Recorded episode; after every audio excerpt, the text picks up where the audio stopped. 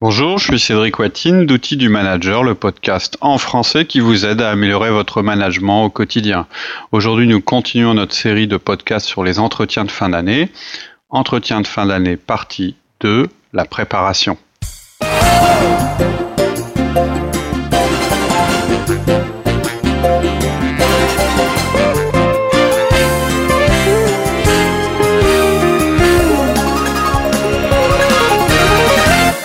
Bonjour Laurie. Bonjour Cédric. On continue sur euh, les entretiens de fin d'année, donc deuxième partie.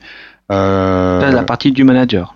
C'est la partie du manager. Notre hein, préparation. Voilà, on est dans la deuxième partie. Donc, tout, le monde, tout, le monde, a envoyé son email, tout le monde a envoyé ses formulaires de préparation exactement. à ses collaborateurs. Ouais. Si vous nous découvrez à travers ce podcast, la première euh, chose à faire, c'est d'écouter le précédent, parce que sinon vous loupez une grosse partie.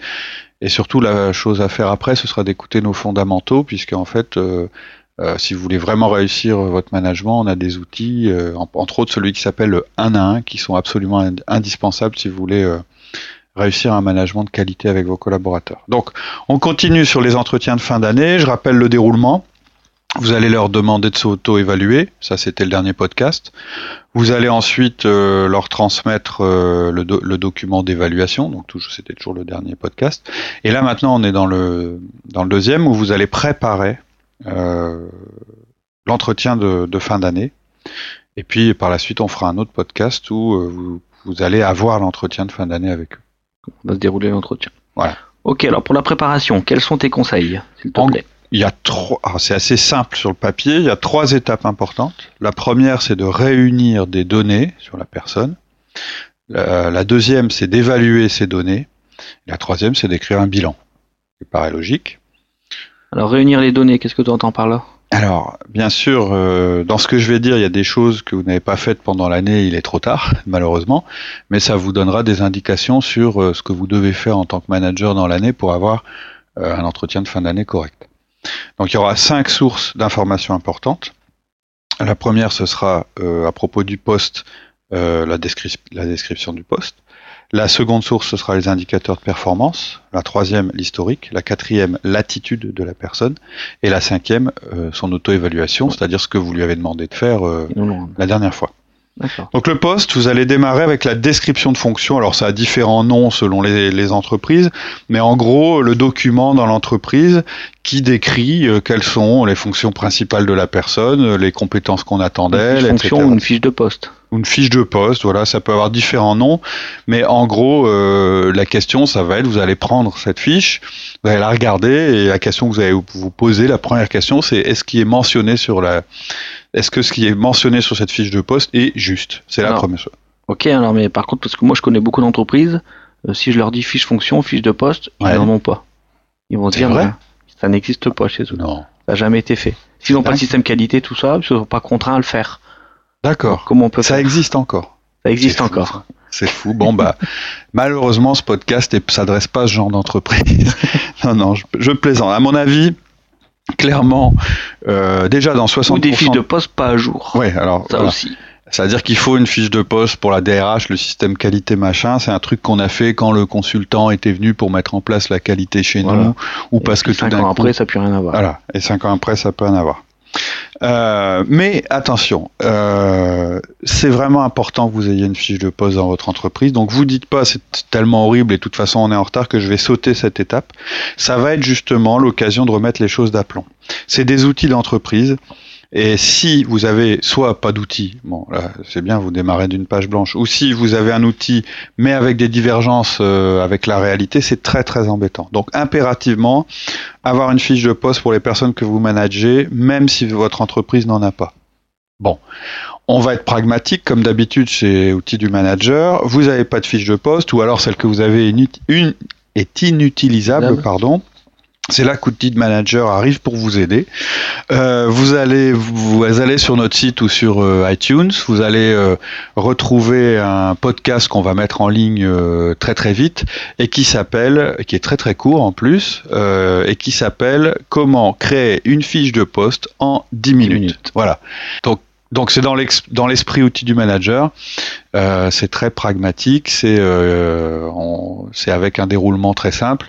Et voilà, en 10 minutes, vous allez savoir faire une fiche de poste. Alors, elle sera peut-être pas aux normes ISO ou etc. Mais au moins, elle pourra vous servir euh, réellement et ce sera un outil efficace pour pouvoir euh, juger votre collaborateur et pour, pour pouvoir vous mettre au clair avec lui sur le contenu de ses missions. Ok, ça c'est très intéressant. Après, je comprends pas pourquoi il faut passer du temps là-dessus alors que nous jugeons la personne par le poste. En fait, pour juger la personne, vous avez besoin d'avoir un standard objectif. Si vous n'avez pas de standard, donc un standard, c'est quelque chose qui nous permet de comparer. Donc si vous n'avez pas de standard, vous allez le juger par rapport, euh, alors soit par rapport à ses collègues, dans la dernière fois on a dit que c'était pas forcément idéal, ou soit par rapport à une opinion personnelle. Un peu, tu veux dire qu'il y a un peu d'affectif qui va rentrer dans notre jugement Oui, enfin, il va y avoir de l'affectif, il va y avoir. Euh, vous allez, vous risquez par exemple de mélanger sa performance de l'année par rapport aux objectifs avec son, son, contenu de poste, où là on est, dans, on est quand même dans des domaines et des concepts différents. On risque d'avoir en mémoire que le dernier mois qui vient de se passer. En plus, c'est le risque. Donc vous devez avoir un canevas pour comparer la personne avec le poste idéal qu'elle est censée occuper. En fait, quand vous faites une fiche de fonction, vous vous placez du point de vue de l'entreprise et vous vous dites euh, pourquoi j'ai besoin de cette, personne, de cette fonction. fonction. Euh, ensuite, euh, c'est un outil qui va permettre de valider avec votre collaborateur que vous êtes d'accord avec ce qu'il est censé faire. Très souvent, on se rend compte qu'on n'a pas les mêmes priorités et les mêmes euh, idées sur un poste, euh, alors que vous, vous, vous, c'est-à-dire vous, vous avez, vous faites une idée de du, du contrôleur de gestion idéal en, se disant il doit être proche des opérationnels, machin, etc. Et lui, il a une, une idée complètement différente où, euh, bah non, il faut que je sois cohérent avec la compta. Voilà, ça peut être un exemple euh, où là, on est très très éloigné de. Et du coup, bah tout est biaisé, c'est-à-dire qu'on parle pas des mêmes choses. Il a l'impression d'être parfaitement dans sa mission, alors que vous vous dites mais il est complètement à côté de la plaque. Ou il peut se dire mais pourquoi il me demande de faire ça alors que c'est pas, je suis pas censé le faire, etc., etc. Donc euh, c'est un outil pour se mettre en phase, euh, de tracer un idéal et de voir si on est bien dans l'idéal ou si on est un petit peu à côté. C'est une occasion aussi importante de vérifier si le poste n'a pas évolué ou s'il va être amené à évoluer en fonction de la stratégie d'entreprise. Et voilà, c'est tout simplement l'importance d'avoir un standard, ne serait-ce que pour faciliter les remarques un petit peu comme le comme quand vous faites un feedback, c'est-à-dire ça fait effectivement une distinction entre la personne et son comportement. Et ben de la même manière, là on fait une distinction entre la personne et son poste. Sinon, toutes les remarques que vous pourriez avoir à formuler seront sur un mode personnel et émotionnel. C'est le risque. Donc je vous incite donc à télécharger ce petit podcast et à faire l'exercice tout seul ou avec votre collaborateur, mais à un moment de le confronter avec votre collaborateur. C'est tout simple, hein. franchement il y en a pour 10 minutes. Ok. Ensuite, il y a euh, comment l'individu a performé par rapport au poste.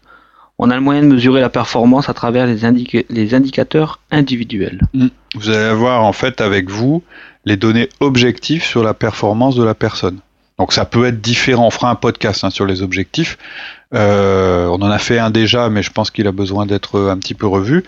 Mais toujours est-il qu'en fait, vous allez mesurer effectivement sa performance sur l'année et euh, voilà. Alors après, effectivement, selon les personnes, ça peut être des choses différentes. Ça peut être le pour un commercial le nombre de clients nouveaux, la marge développée, le nombre d'appels. Ça va, ça va dépendre énormément du poste. On peut pas faire de règle générale. Euh, là, c'est vraiment spécifique euh, à la fois à la mission de la personne et puis à ce qu'on attend d'elle cette année-là. Mais l'essentiel, ce qu'il faut retenir, c'est que vous devez déterminer des critères objectifs pour juger les performances de la personne. Si vous le faites pas, vous allez être en dehors de tout jugement euh, donc objectif, vous allez être dans, dans le domaine du subjectif, c'est dangereux, c'est irrespectueux envers la personne, c'est inefficace. Donc il faut réunir toutes ces données qui vous permettent de juger euh, de la performance de la personne. Alors par contre, si on n'a pas fixé d'objectif écrit, parce qu'à mon avis, là on a beaucoup euh, d'auditeurs qui se disent ben, j'ai pas fixé d'objectif cette année. C'est embêtant parce que c'est une erreur, je pense. Et donc là, vous allez devoir faire preuve de bon sens. Donc vous allez être euh, vraiment dans le domaine du subjectif, euh, puisque vous allez juger la personne sur des choses avec la, enfin, sur, sur des critères. Vous n'êtes pas mis d'accord avec la personne et vous allez la juger quand même. Oui. Euh, on a eu le cas hein, chez nous, ça a été une catastrophe. Je sais pas si tu t'en souviens. Tout à fait. Où effectivement on a envoyé une auto-évaluation à une personne Euh, pas du tout d'accord. Qui euh, était pas, bah, elle était pas d'accord parce que euh, bah, le- il y avait énormément de subjectifs dans le dans la manière dont, dont toi tu jugeais la personne et dont elle se voyait elle-même, Elle-même. puisque vous n'étiez pas mis d'accord au départ sur un standard pour pour s'évaluer.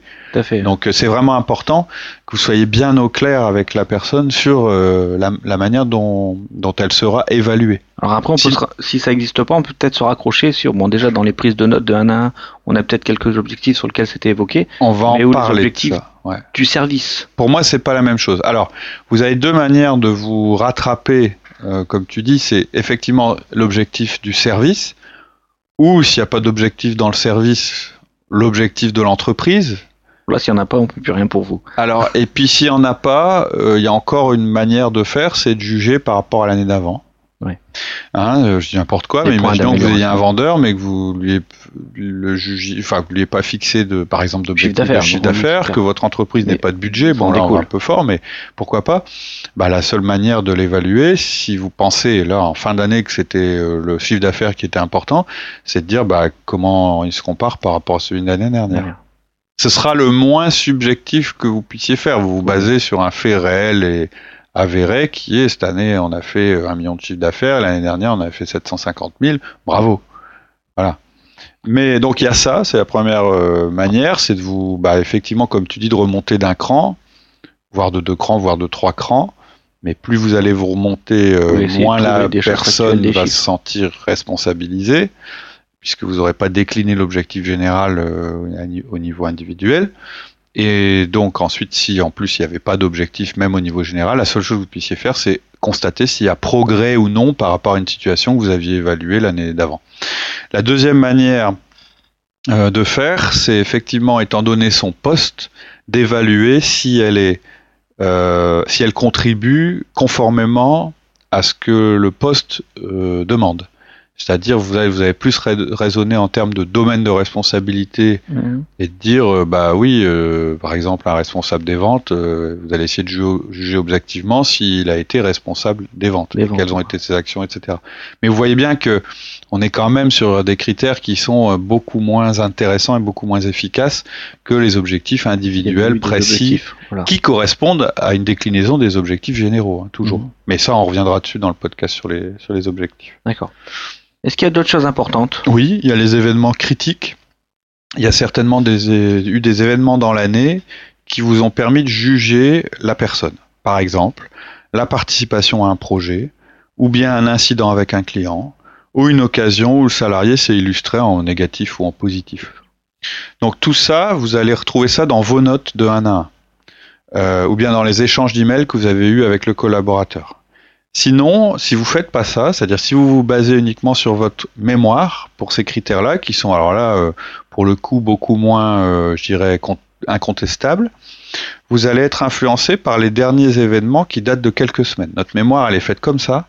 On se souvient très bien, euh, tout le monde le sait, de la semaine dernière, celle d'avant, euh, éventuellement du mois d'avant, mais Après, quand on va au-delà, à part si ça a un contenu émotionnel très élevé, on n'a plus en mémoire. On ne sait plus si c'était euh, ce trim- ce trimestre-ci ou pas, etc. Et donc, on va plutôt se souvenir de ce qui est très récent ou de ce qui a un contenu émotionnel élevé. C'est-à-dire, je me souviens, mais il était déchaîné ce jour-là, euh, etc. Donc, vous allez euh, principalement vous baser sur les notes que vous avez prises pendant vos 1 à 1. D'accord. Donc, j'insiste, vous prenez vraiment vos 1 à 1 depuis le début de l'année, pas les derniers. D'accord. Vous le faites dans l'ordre chronologique et vous prenez des notes au fur et à mesure que vous lisez. Et pour les mauvais élèves qui font pas encore de 1 à 1 Là, vous loupez l'essentiel de notre méthode, hein, c'est ce que c'est ce que je disais. Donc, je rappelle, si vous voulez que votre management soit efficace, il y a une chose unique et simple à mettre en place, ce sont les 1 à 1. Écoutez les podcasts sur le sujet. euh, vous allez sur iTunes, vous tapez euh, outils du manager, vous vous abonnez et vous verrez que les premiers podcasts qui sont pas les mieux enregistrés euh, traitent du 1 à 1. Ou bien vous cherchez dans la liste des podcasts qui va s'afficher tous les endroits où on parle de 1 à 1. De 1 à 1. Et là, vous allez comprendre que cet outil est vraiment utile. Alors pour les retardataires Alors, pour les retardataires, comment on fait? Eh ben, il faut que vous trouviez les éléments écrits qui vous permettront de vous replonger dans le déroulement de l'année écoulée. Donc, ne faites pas confiance à votre mémoire. Prenez peut-être vos notes de réunion. Prenez euh, votre journal, si vous, si vous- moi, moi régulièrement, alors c'est un autre podcast qu'on a fait, je fais, je fais un bilan toutes les semaines de ce qu'il y a eu, euh, de ce qui s'est passé dans la semaine, je le note. Ça m'aide à briefer, à débriefer, début Et de semaine, fin de semaine. Et puis, euh, bah voilà, je peux revenir en arrière sur sur l'année en me disant, bah Peut-être l'agenda aussi. comment? L'agenda. Votre agenda les réunions, on se dit ah oui tiens c'est vrai c'était passé. pendant cette réunion, il s'est passé remonter ça. la mémoire quoi. Et euh, vos mails, c'est-à-dire vous allez, si vous avez, vous avez un logiciel d'email performant, vous tapez euh, le nom de la personne et vous regardez, euh, alors vous survolez, mais vous regardez tous les emails que vous avez échangés depuis le début de l'année. Ça paraît une masse énorme d'informations, mais en fait, faut aller vite, faut lire en transversal. Il faut que ça vous permette de vous replonger dans le moment où ça a été fait. C'est ça qui est temps. important. Comment? On remonte le comme temps. si on remontait le temps en fait. Si vous faites pas ça, ça va être vraiment euh, compliqué de vraiment faire un bilan de l'année. Euh, ensuite on a les indicateurs de performance, les Donc. événements importants. Ouais. Mais ne faut-il, euh, est-ce qu'il faut pas prendre également en considération l'attitude, le comportement de la Bien personne? Bien sûr que si, c'est aussi important que le reste. Vous avez les critères chi- chiffrés et les objectifs. Vous avez effectivement ce qui s'est passé, les lieux, les, les, les- pardon, les, les, contributions, les, les, réalisations de la personne, mais vous avez aussi son attitude. Et là, on parle pas de performance, on parle d'une attitude générale. C'est la chose qui est le plus influencée par le temps dans votre mémoire. On a en tête le dernier comportement des personnes qu'on côtoie, ou on a en tête un truc qui s'est passé dans l'année où vraiment euh, ça a été euh, formidable ou inacceptable. Et on oublie facilement euh, l'attitude qu'ils pouvaient avoir en début d'année, ou celle qu'ils ont eue, euh, euh, ou, ou les gens qui ont une attitude très constante, par exemple. Et là, vos notes de 1 à 1, j'y reviens, je suis désolé, mais elles vont être primordiales. Parce que dans vos notes de 1 à 1, il faut qu'il y ait ce contenu-là. Il faut que vous disiez, tiens, il était... il était plutôt euh, démotivé à cette période-là, ou bien euh, il m'a vraiment fait n'importe quoi, etc. Même si ça n'a pas forcément eu d'influence sur ses performances, etc. En général, ça en a eu, mais même si ça en a pas eu, C'est bon à le savoir. c'est bon à savoir. Donc, concentrez-vous euh, sur la forme quand vous prenez vos notes. C'est-à-dire, faut pas noter amical, par exemple, mais il invite fréquemment ses collègues au café. Euh, notez pas positif, mais plutôt alors que la situation pense, pense, euh, semblait désespérée, il est intervenu, il a mis en avant tel point, ça nous a permis de progresser. Donc, des choses très concrètes, mais qui dénotent une attitude. Parce que quand vous allez en parler avec le collaborateur, je vous assure, vous avez intérêt d'être précis, de pouvoir reciter des faits. souviens quand il s'est passé Voilà. ça, t'as fait Voilà. ça, t'as fait ça. Dire, euh, ouais, ce que j'aime bien chez toi, c'est que tu es très positif. Ce que j'ai apprécié chez toi, c'est que tu as fait ça, ça, ça. Comment, ça dénote une attitude ouais, positive comment pour vous la avez déterminé qu'il était positif. C'est comme, comme si vous faisiez un, un feedback Back. sur l'année écoulée. En fait. D'accord. Ensuite, donc là, on a réuni tous les documents, Hmm tout ce qu'on avait à notre disposition. Ouais. Et par contre, tu parlais quand même de l'auto-évaluation. Ouais, euh, il est intéressant de demander au collaborateur de faire sa propre revue, c'est ce qu'on a vu lors du dernier podcast, et avec les mêmes critères que vous, vous allez utiliser. Donc c'est important. Si sa revue est la copie exacte de celle que vous auriez faite, ça veut dire que vous êtes parfaitement en phase. Si ça n'a rien à voir, il y a vraiment un problème. Mais il faut le, sa- il faut le connaître, ce problème. il faut le savoir. Une question, donc est-ce qu'on attend euh, que le collaborateur vous a donné son auto-évaluation pour nous faire notre euh, Non, alors évaluation? alors peu importe, euh, c'est votre. euh, si vous êtes un peu fainéant, effectivement, vous allez prendre la sienne, mais le risque c'est que bah du coup vous Ça va être biaisé. vous soyez un peu biaisé, mais bon pourquoi pas. Euh, moi j'ai plutôt tendance à faire en parallèle, c'est-à-dire j'envoie l'auto-évaluation au collaborateur et je prépare ma. Au moment où je l'ai envoyé, je démarre ma préparation de revue de fin d'année. Donc, Donc, tout le travail de de collecte des données que j'ai que, que j'ai fait. Euh, je vais faire des notes, c'est-à-dire Mhm. que je vais avoir un- un- une feuille sur laquelle, au fur et à mesure que je vais regarder, je vais noter les éléments importants que j'avais oubliés ou bien qui méritent d'être euh, d'être euh, mentionnés. Donc, je vais avoir une espèce de, c'est pas une synthèse encore, mais avoir toutes mes données d'entrée en fait qui vont être prêtes. Et la dernière donnée que je vais intégrer, c'est son auto-évaluation, effectivement. Je vais Donc, attendre. Quand on donne l'auto-évaluation, il faut donner une date de retour de Bien cette. Ouais, auto-évaluation. ouais, ouais. C'est ce que je pas disais. qu'il nous donne la veille du. Ah non, non, non, non, non. Tout à l'heure, quand on en a parlé, on a dit retour sous une semaine ou sur euh, ou sur deux, ou sous deux semaines.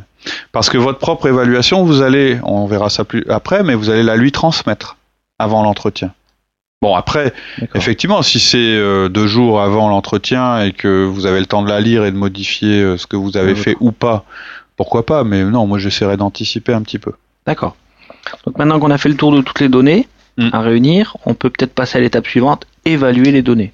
Ouais. Alors c'est important effectivement de le faire, c'est ce que je disais tout à l'heure dans cet ordre-là. Si vous commencez à évaluer alors que vous n'avez pas collecté les données, vous risquez de partir dans une mauvaise direction.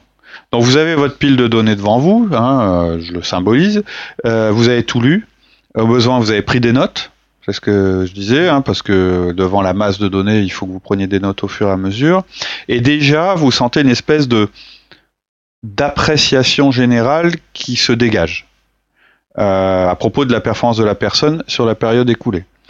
Et cette appréciation générale, c'est forcément moins épidermique que ce que vous auriez fait euh, si vous aviez pris juste votre dernière impression. Et maintenant, voilà la chose la plus importante. Vous allez commencer à évaluer la personne, mais avec un message en tête. On retrouvera souvent cette manière de faire dans nos podcasts, même pour faire une présentation. Euh, Quel est le message que je veux faire passer? Voilà. Vous démarrez par le message, en fait. C'est-à-dire que vous vous baignez dans les données, les informations, etc. Votre cerveau accumule toutes ces données, il les fait travailler, il fait, voilà, il fait sa petite popote, vous notez des choses, et de ce que vous avez noté et de l'impression que vous avez, Je dois en ressortir une phrase. vous allez en ressortir un message et vous allez vous poser les questions suivantes. Qu'est-ce, quel est le message principal que je veux faire passer à mon collaborateur? Quelle est la seule chose, s'il doit retenir qu'une chose, une seule, chose. qu'est-ce qu'il doit retenir de cette évaluation? Qu'est-ce que je dois surtout pas louper dans mon message? Et ne perdez jamais de vue que ce message est primordial pendant toute l'évaluation. Ça ne veut pas dire que vous n'allez pas passer d'autres messages, mais ils seront secondaires et ils seront au service de ce message-là. Le but, c'est pas d'enlever ce qui est négatif ou positif, parce qu'on a une tendance naturelle à faire une espèce d'évaluation un peu neutre. Ouais, mais si je dis ça, je vais le motiver. Ou si je lui dis qu'il est trop bon, il va venir m'embêter, il va avoir une augmentation de salaire, etc. Non. Il y a des remarques à droite, à gauche, certaines importantes, certaines positives, d'autres négatives. Euh, et le collaborateur, il va ressortir en se disant, bon, je sais pas trop, j'ai l'impression que ça va. Euh, Vous voulez pas ça. Vous voulez que le gars, il sorte avec, ok, cette année, voilà ce qui s'est passé. C'est comme ça que je, suis jugé par mon boss. Bien ou mal, c'est pas trop la question. Mais en gros, euh, j'étais super bon là, j'étais moins bon là. Et ce qu'il va me demander certainement, c'est de continuer ça et de d'être meilleur euh, là-dedans. Voilà, faut que ce soit très clair. Donc, quand vous passez en revue les données, vous prenez un papier et vous reformulez votre message clé à l'aide des différents éléments que vous avez lus. Donc on va y revenir, hein, on va Ouais. reparler de ce message, mais en gros, il va avoir la formule suivante, il va y avoir l'évaluation, le résultat et les conséquences. Donc vous allez lui dire, voilà comment tu as performé cette année, c'est l'évaluation, voilà ce que ça veut dire pour la boîte, etc. etc. et voilà les conséquences, Les conséquences possibles pour l'année prochaine, etc. D'accord. Tu n'aurais pas un exemple à nous donner? Ce serait peut-être plus. Je vous en donnerai un. Alors, je peux vous donner un exemple. Je vais vous donner un exemple. Robert, par exemple. Alors, Robert. Donc, Robert, tu as fait une année incroyable et tu as dépassé tous les objectifs. Je t'ai mis la meilleure euh, évaluation possible. Ça, signifie- ça signifie que tu es prêt pour une évolution dans l'organigramme. Je pense te confier la responsabilité complète du contrôle qualité. C'est un exemple. hein. Ouais. N'essayez pas à chaque fois de Ouais, déjà. C'est pas obligé que ce soit positif à chaque fois. Non, alors c'est pas obligatoirement positif, surtout pas. C'est pas forcément aussi simple que ce que je viens de dire. Euh, bon, bah là, le mec, euh, il a performé. En plus, j'ai une place pour lui dans l'organigramme. Enfin, voilà. bien, quoi. C'est C'est un peu le truc idéal.